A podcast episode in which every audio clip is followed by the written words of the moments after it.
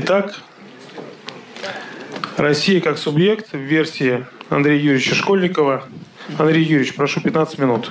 А, передаю слово. Да, день добрый, коллеги. Мы сейчас живем в очень интересное время. И каких-то лет пять назад абсолютно другое было представление о происходящем. Начиная с 2020 года скорость событий в мире увеличилась в разы. Плюс в начале 2022 года начались события на Украине, и если посмотреть на абсолютное количество именно публичного информационного разбора, все будет посвящено украинским событиям. Событиям на Украине, в Новороссии. И такое впечатление, что весь мир крутится вокруг этого. Но если мы посмотрим чуть-чуть более долгими трендами, большими, значимыми, мы поймем, что все, что сейчас происходит, это является не причиной, а следствием тех больших процессов. Условно говоря, последние, ну, с конца Большого XVI века мир жил хороший, замечательный мир в рамках мир системного анализа. То есть была метрополия, полупериферия, периферия. Мир системы сталкивались между собой, меняли друг друга. Как в свое время мир в системе Британии, Пакс Британика, пришла система Пакс Американо. То, что рождено, когда-нибудь умрет. И мы сейчас живем в момент, когда, если смотреть по мир-системному анализу того же Валерстайна, одна мир-система должна перейти к другой. Процессы долгие, интересные. Но произошло очень интересное явление. Мы вышли в ситуацию, когда это перестало быть возможным. То есть мы дошли до краев до краев системы, мир системы, и даже если у того же Валерстайна в 90-е годы были гипотезы, что следующим гегемоном станет Япония, мы сейчас понимаем, что новый гегемон появиться не может. Мир стал очень связан. То есть то, что раньше происходило переход, то, что метрополия захватывала лидерство над всем миром и на несколько поколений спокойно проедала это первенство в военной силе, в технической, в культурной, в информационной, во всех, в общем, что можно только было, превосходила везде. То есть любого другого преследователя она пережала на десятилетия. И спокойно это проедала. Дальше как бы падение пассионарности, римлянки не хотят э, рожать, римляне не хотят служить в армии, приходят новые варвары, и начинается снова круг мир стал слишком связан, мир системы не появляется. И второй момент. Мы, наконец, зашли до того предела, о котором говорил в свое время Карл Маркс. Мир конца расширения капиталистического общества. Когда нет больше некой капиталистической периферии, которую можно быстро ограбить и этим заткнуть дыры в плохом правлении мир системы. И возникает вопрос, что дальше? И дальше мы смотрим на ситуацию распада мир-системы. И, возможно, несколько уровней. Первый уровень, собственно, глобальный мир остается как есть, просто перетекает из одного плавно в другое. Это мы наблюдали в рамках последних э, нескольких лет. Инклюзивный капитализм, э, принудительная медицина, борьба с глобальным потеплением. То есть логика была в том, что мир-система остается той же самой, Америка остается править, но на других принципах. Следующий вариант – распад центра на несколько частей. А полупериферия, периферия остается без такой же. Это многополярный мир. Дальше большая глубина распада полупериферии – это мир панрегионов. И еще более глубокий распад э, – мир э, неоимперий. Мы должны понимать, что распад не только политический. Это полностью будут ломаться связи. То есть то, что мы в 90-е годы проходили, когда смотрели, как советская система разрушается, вот это же самое, но в масштабах мира с соответствующим падением и экономики, социальными катастрофами. То есть мы находимся сейчас не в кризисе, когда некоторые системы изменились, но потом все вернется, можно переждать. Мы зашли в катастрофу. У нас кризис сейчас везде. В науке, в технологиях, в военной сфере, в экономике. И не получается перейти из одного в другое. И мы находимся как раз в ситуации, когда начинается падение, и важно понять, куда оно упадет. Когда мы говорим о будущем мира, не так много на самом деле сценариев. Кажется, их бесконечно много. Но если мы начинаем описывать не просто все, которые возможны, но которые вероятны, мы понимаем, что их количество счетное. Например, ну, может быть, появиться мир корпораций или мир полисов. Да, может. Но для этого нужно, чтобы исчезли религии и нации. И тогда возможен мир корпораций, мир кланов. И мы понимаем, что это не ближайшие поколения. И сейчас у нас есть на самом деле всего четыре варианта, более-менее понятных на ближайшие 20 лет.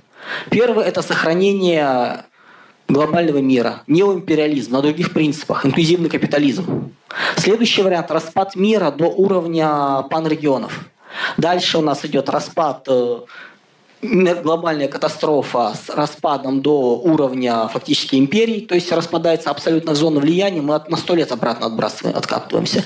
И вариант нашествия неоварваров, когда большие, самые устойчивые специализированные государства гибнут под ударами людей с периферии, потому что не могут сопротивляться. То, что в 23 году мы наблюдали, когда сирийские беженцы заполнили Европу. То, что мы периодически наблюдаем, когда что происходит сейчас с Соединенными Штатами самые развитые страны просто не выдерживают этого давления.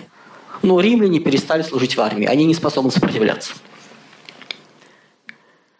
Важен момент, что когда, когда есть сценарии, которые возможны, есть сценарии, которые невозможны. Но нас туда будут, будут, могут тянуть. Рассказывать что-то хорошо. Например, замечательный, красивый мир, где нет военных действий и который единый глобальный попасть туда нельзя, потому что уровень энтропии. Мы 30 последних лет закапывали все проблемы под ковер и не решали их. И глобальная система пошла уже в разнос. Одним из таких, э, такой ловушек является многополярный мир. То есть центр, метрополия распадается на части, но весь остальной мир остается единый. То, что, собственно, мы очень часто слышим. Давайте мы поделим новое премиум в ООН, Совет Безопасности новых людей введем, поменяем Бреттон-Вудскую систему и много других слов. 15 лет пытаются поменять Бреттон-Вудскую систему. ВОЗ не там. И принципов никаких, потому что те, кто теряют, не хотят терять. Те, кто претендуют на больше, начинают говорить, давайте пересчитаем все. И договориться до консенсуса не получается. И мы должны четко понимать, что если мы начинаем играть в игру многополярный мир, что это неустойчивое состояние, и оно должно быть э, временным, но выгодным. Дальше не нужно забывать, если мы говорим о, высоких, о больших трендах, о технологических э, укладах о доминирующей технологии, которая меняется. В конце 30-х годов мы подойдем к той ситуации, когда будем переходить в шестой технологический уклад. И это будет аддитивные технологии, роботизация и начало замкнутого ядерного цикла. Возможно, геотехнологии, но, собственно говоря, это пока под вопросом. Все остальное будет вторично. То, что нас пытались убедить четвертым энергетическим переходом, это не является качественным ростом. Это было всего лишь увеличение, ну то есть, давайте так, там действительно практически нету реальной экономики. Там чисто политически заставить страны не Запада ограничить свое развитие.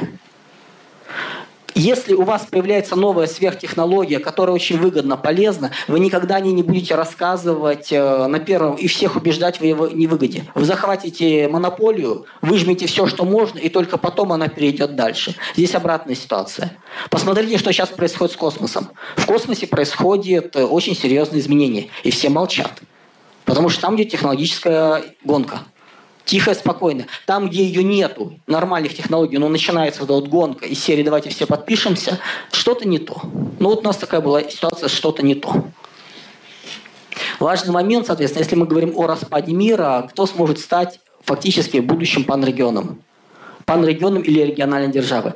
Чем, важна панреги... Чем важен панрегион? Это собрать в своем составе 250-500 миллионов индустриального населения, чтобы перейти в шестой техуклад в конце 30-х годов. Собственно говоря, в нашем горизонте это как раз и имеет смысл. Можно оказаться более меньше, но тогда вопрос возникает именно качественного перехода. Он под вопросом становится. А шестой техуклад – это другой совершенно разговор. Это как раз качественный рывок вперед он, пан-регион необходим, чтобы локализовать индустриальную экономику, условно говоря, грубо, ну, машиностроение, ну, советскую экономику, и постиндустриальную микроэлектроника. Первое число, собственно говоря, индустриальный четвертый уклад. Второе число – это современная микроэлектроника в масштабах мира. Да, ее можно будет оптимизировать, уменьшить, но пока это 500 миллионов. Дальше возникает вопрос. До 2 к разговору о многополярном мире. До 27 года мы будем жить в парадигме борьбы глобального мира против многополярного мира, как мы сейчас живем. В 27 году станет понятно, что это иллюзия, что глобальный мир старый уже не удержать по старым принципам. Причем, давайте так, не то, что по, по принципам, которые сейчас проповедует Запад. Принципы глобализма, которые были лет 5-10 лет назад, это те принципы, которые отстаивает, например, Китай. И многополярный мир, о котором все будут говорить. Вот в 2027 году станет понятно, что старый глобализм уходит и будет изменена конфигурация. Будет борьба между многополярным миром и миром панрегионов. И те, кто сейчас являются врагами, могут стать союзниками в этом России. Те, кто являются союзниками, стать противниками. России выгоден и многополярный мир, России выгоден и мир панрегионов. Условно говоря, Британии не выгоден многополярный мир, но выгоден мир панрегионов. Им сейчас выгоден, например, глобальный мир. И таких вариантов будет много. Это тоже нужно учитывать, что именно с точки зрения союзников конфигурации будет ситуация очень меняться. Дальше возникает вопрос, как России начать субъектную игру. Где добрать те самые масштабы, где добрать тех самые страны. Есть несколько вариантов развития. Самый простой, но если мы вернемся к предыдущей схеме, сейчас, к сценариям, то если мир идет на неоимпериализм, у России практически нет вариантов. Мы в горизонте нескольких десятков лет растворяемся. Мы не можем сопротивляться. Или мы превращаем весь мир в труху. Ну, то есть ядерный удар, бьем по врагам с надеждой на то, что это дает нам шанс. Переворачиваем доску. Если мы идем на мировую катастрофу, у нас начинают возникать реликты старого времени. Тот же Советский Союз возрождения. Вполне может быть, если откат идет на сто лет назад, это становится актуальным. Для всех остальных вариантов, и неоварваров, это региональная держава, и мира панрегионов, есть разные варианты. То есть мы можем пойти на Запад, но на Запад не либеральный, а на Запад тот, который э, мы лучший Запад, мы настоящий Запад. Мы, грубо говоря, Третий Рим, действительно, а все, что там осталось, это окраины, которые погибли, которые выродились. Мы можем пойти на Дальний Восток. Союз со странами антикитая – которые не хотят, чтобы Китай их подхватил. Потому что Китаю для того, чтобы выйти из тех структурных проблем, которые у него есть, а у него проблемы более сильные, чем даже проблемы Соединенных Штатов. А те находятся на грани гражданской войны и цивилизационного раскола. Китаю необходимо не просто расширение. Китаю необходимо взять под контроль Индокитая, уничтожение Японии, уничтожение Кореи, по сути, их взять под свой контроль и доведение до нижнего уровня. Персидский залив, Австралия. И вот это все нужно делать очень быстро плюс еще что-то делать с Индией. То есть задача у Китая на самом деле самые сложные на ближайшие десятилетия – выжить поскольку он приспособлен к старому миру. Чем больше ты специализирован, тем тебе тяжелее. Как говорится, при крутом повороте последний хромой верблюд становится первым. Вот крутой поворот Китай планировал через 10-15 лет в рамках старой концепции стать мировым гегемоном. Собственно говоря, почему биполярный мир не получается? США хочет – сохранить контрольный пакет и дать Китаю 25%, Китай хочет 50%. И они не могут сойтись, потому что для Китая это означает социальную катастрофу, отказ от своих требований. Есть вариант идти на юг, но он откроется позже, все-таки 50-е годы. Это коридор север-юг. Не тот, как мы сейчас его понимаем, а глобальная трансконтинентальная магистраль, которая полностью фактически перекраивает всю транспортную инфраструктуру восточного полушария. То есть это Россия, Иран, Индия, Россия, Иран, Африка. То есть вот эта вот магистраль как бы, ну, это будущее. Ну, есть к концу столетия вариант севера, космос, э, первопроходцы, граница Солнечной системы, то есть совершенно другая эстетика. Ну, понятное дело, есть Советский, Советский Союз, есть попытка возможности взятия стран э, тюркских, Турции плюс Средняя Азия. Но это тупик через 20 лет, это гибель России. Собственно говоря, поле этих сценариев, переходов очень непростое. Ближе всего и самый простой вариант – это Третий Рим. Мы остаемся Европой, но Европой другой, традиционной, классической. Э, они вырожденцы, нам на них называется наплевать. Мы принесем им обратно культуру, мы заберем то, что у них осталось, э, вывезем все, что нужно и отправим в Дальний Восток осваивать. Вот так. Не в том, как это было при Советском Союзе, когда мы пытались сделать из них витрину. Другой подход. И несколько лет назад, когда я это все описывал, году в 18-м все эти стратегии, для меня самой большой проблемой, которую я там видел вот, в ближайшее время, это как нам перестать уважать и испытывать придыхание перед э, Европой. Ну как же так? Они же Европа. Они за нас это сделали. События последних лет замечательно эту картинку ломают. И то, что мы перестаем к ним относиться с уважением, это замечательно. Последний раз, значит, как первый последний раз, когда против нас была вся Европа, это была Крымская война. Всегда была ситуация, когда против нас кто-то выступал за. Вот сейчас ситуация Запад полностью против нас. Там никого нету. И мы начинаем понимать, кто они стали. Насколько они отличаются от себя предыдущих. Ну и другой вариант Третьего Рима – это, собственно говоря, Ватикан. Поскольку это очень интересная сетевая держава, которая много чего может сделать. Вот с ней тоже надо будет смотреть. Следующие варианты более тяжелые, поскольку они требуют очень серьезной внутренней сборки, вплоть до перехода из состояния правого в левое, то есть индивидуальный выше частного к частному, к общественному выше индивидуальный выше общественного, переход к общественной выше индивидуальное. Плюс давайте понимать, что тот же, например, Советский Союз возможен только через гражданскую войну. Ну, как бы да, такой вариант есть, но болезнь. Как бы есть еще варианты более-менее чудесные, там с мало, очень малой вероятностью, но это основное переходы. Ну и, собственно говоря, если мы сейчас проигрываем войну с Западом, то у нас развилка замечательная военный переворот, если его не будет, то либеральный реванш, ну, как бы либеральная мечта растворения, уничтожения России, прощения большого великого Лимитрофа. Если нет, то весь мир в труху, стратегия диких прапор. Товарищ прапор, прапорщик бахнем, обязательно бахнем, мы не раз, весь мир в труху. Ну, то есть, как бы такой шанс переворачивания доски есть, и, собственно говоря, это нас во многом спасает от многих вещей с той стороны. К вопросам о субъектности. Две категории субъектности. Первый уровень субъектности нам необходимо преодолевать к году к 27 когда будет как раз переход от э, понятия, что многополярный мир, нереализуемый мир панрегионов. То есть это концепция, ну, собственно говоря, это возможность доминировать над регионом вокруг нас сформировать, грубо говоря, метрополию и начать собирать панрегион. Тут э, абсолютно экспертно, называется, мной расставленные значения, которые у нас были в 2014 году показателем. Собственно говоря, то, что и будут, ну, как бы ожидается на, на текущий момент, и, собственно говоря, то, что нужно нам к 2027 году и к концу 30-х годов. Для понимания с подписями, как оно что есть, то есть именно э, разделение. Это, соответственно, дальше у нас э, еще параметры. То есть мы выходим на то, что у нас ну, выделено было 7 параметров, армия, ВПК, технологии, экономика, производство, природные ресурсы, финансы, элиты, транспорт и связь и смыслы. Мы должны что-то предложить миру, какую-то идею. Наибольшая проблема, ну, лучше всего у нас с армией. Ну, что бы ни было, но сейчас у нас формируется, отстраивается лучшая армия, причем армия в широком смысле. Не только боевые части, но и ВПК. Ну и сама система, сама система отношений. Хуже всего у нас с элитами и смыслами. С элитами, я думаю, все более-менее понятно. Мы не знаем, кому что называют, как бы у нас, э, мы наблюдали, как они убегают. Как в какие-то моменты после 22 февраля 22 года э, злые языки говорят, что в одном из министерств не осталось ни одного, внутри страны не осталось ни одного заместителя министра. Вот такие случаи тоже могут быть мы понимаем, что людей, которые дернулись, убежали, те, которые не вернулись, их было много. Вот от этого нужно очищаться. Мы смотрим, собственно говоря, к тому, что сейчас как раз люди начинают уходить от этого, то есть понимание того, что обратно не вернуть, что ситуация необратима, приходит все больше и больше. И вопрос смыслов. С чем мы идем к миру? Что мы будем миру предлагать? Что мы хотим? Какое будущее для всех мы можем предложить? Не для себя, для всех. Собственно говоря, чем был силен красный проект, советский проект, он предлагал будущее для всех. Он не только там для русских, не только для людей внутри Советского Союза, а просто для всех. Вот нам нужно тоже решить эти вопросы. Эти вопросы, как бы, они требуют не придумывания, а выращивания эволюционного.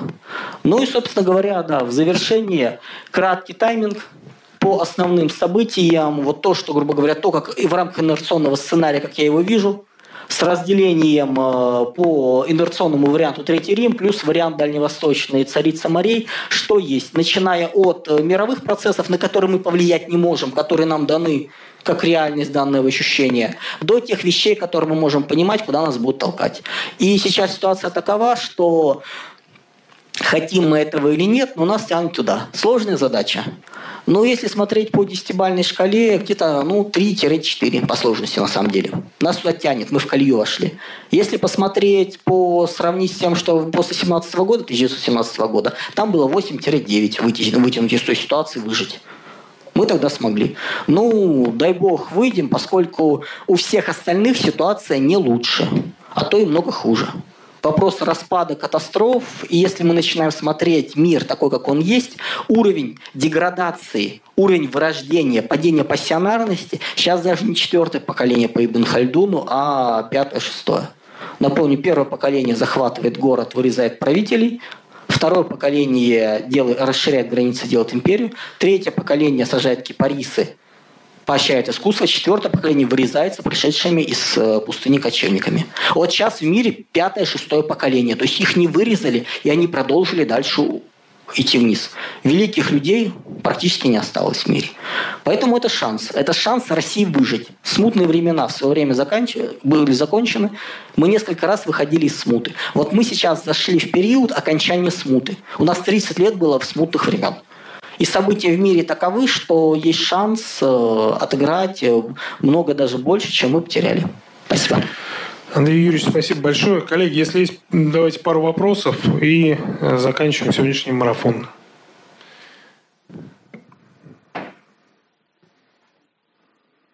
Да, Сергей Афанасьевич, прошу. Только с микрофоном. Вопрос, который... Спасибо. Вопрос, который я хотел задать в разделе здравоохранения.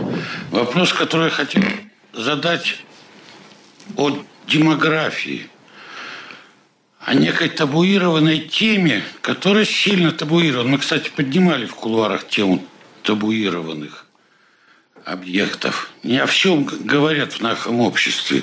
А вы первый из всех присутствующих произнесли слово, которое очень важно сегодня – вырождение.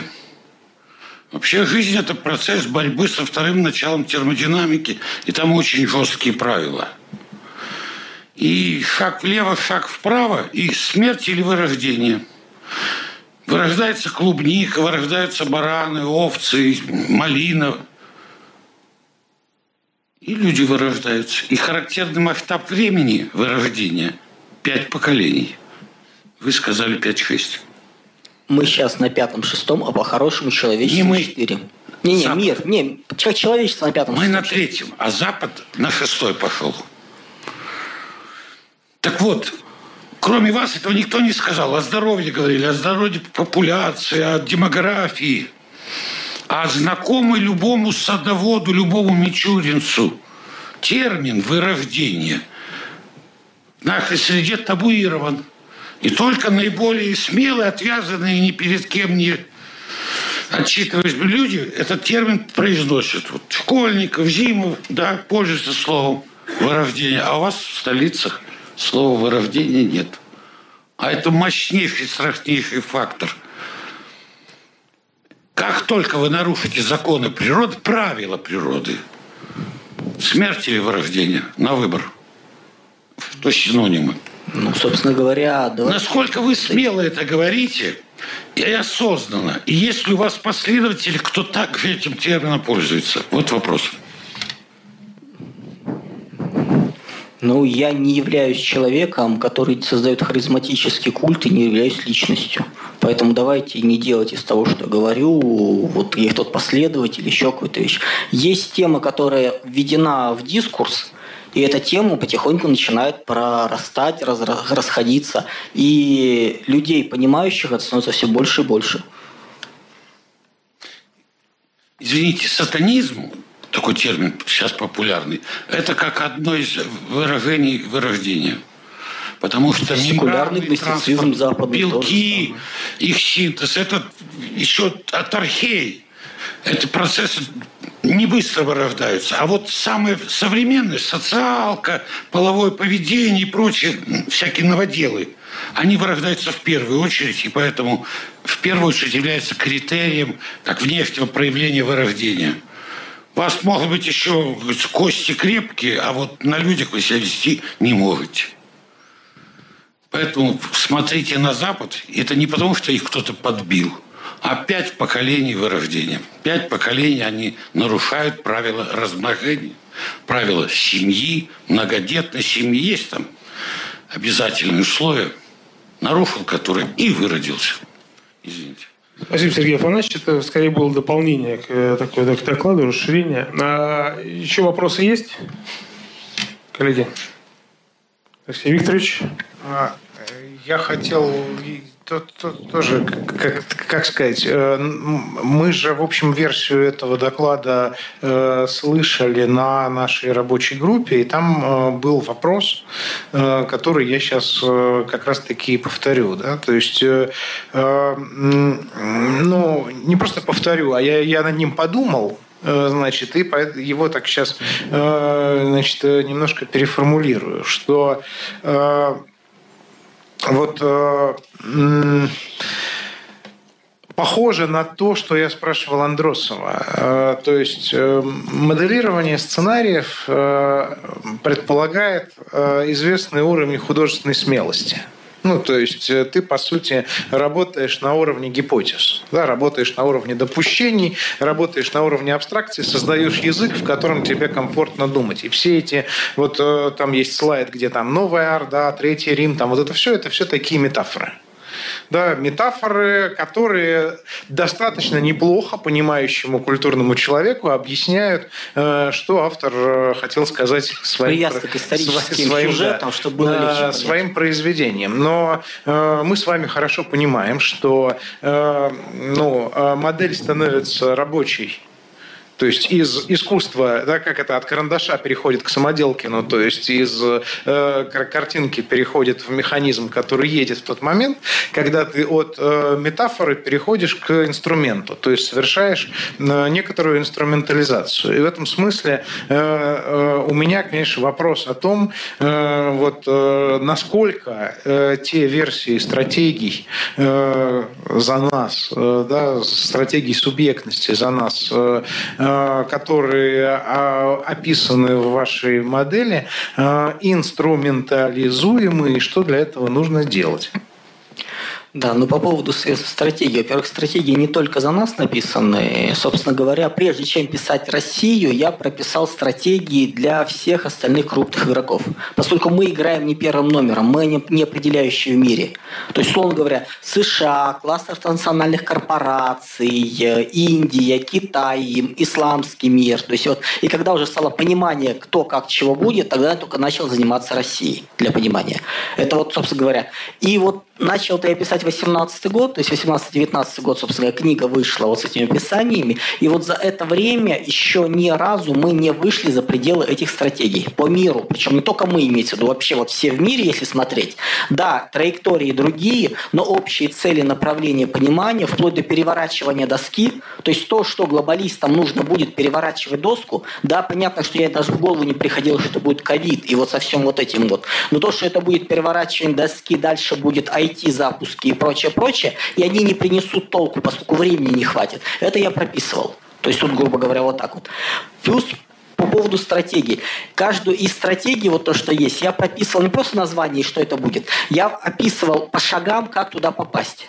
То есть, грубо говоря, то, что мы понимаем, что это видение достижимо – то есть это не какая-то мечта, как вот люди вот, ну, на Западе очень любят взять мечту и к ней рисовать путь. Я просто показываю, вот так, так, так и так это возможно, чудес на этом пути нету, значит она достижима. То есть вот для каждой из стратегий я так сделал. Грубо говоря, вот оно потом в книгу попало, там и статьи все эти есть э, в интернете. Просто это не того, чтобы показать, что именно так оно будет, а то, что достижимо. Поэтому прописать инструмент, ну, как, довести до инструментов, до планирования более чем возможно.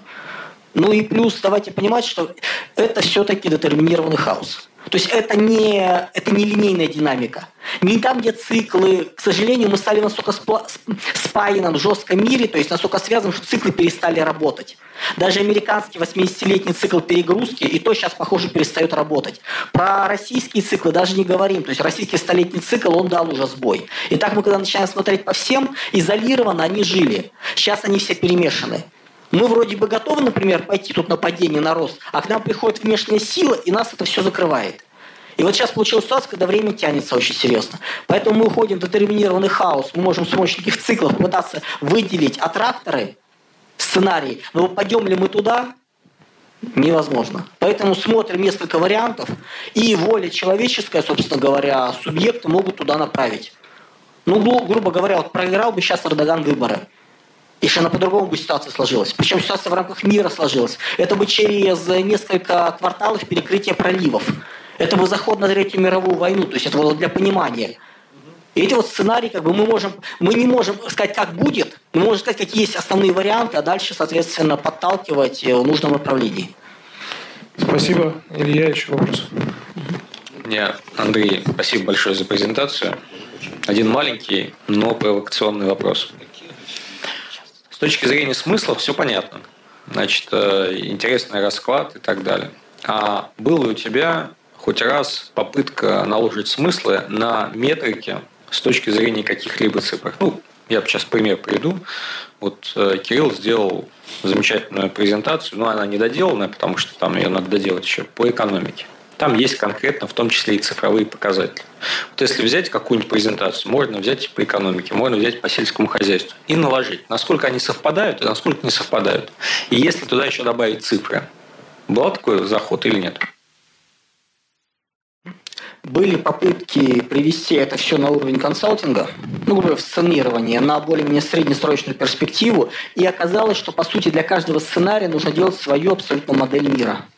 Не в том, что одна модель, и мы параметры цифры ставим, а в том, что мы вот это все берем начинаем цифровать.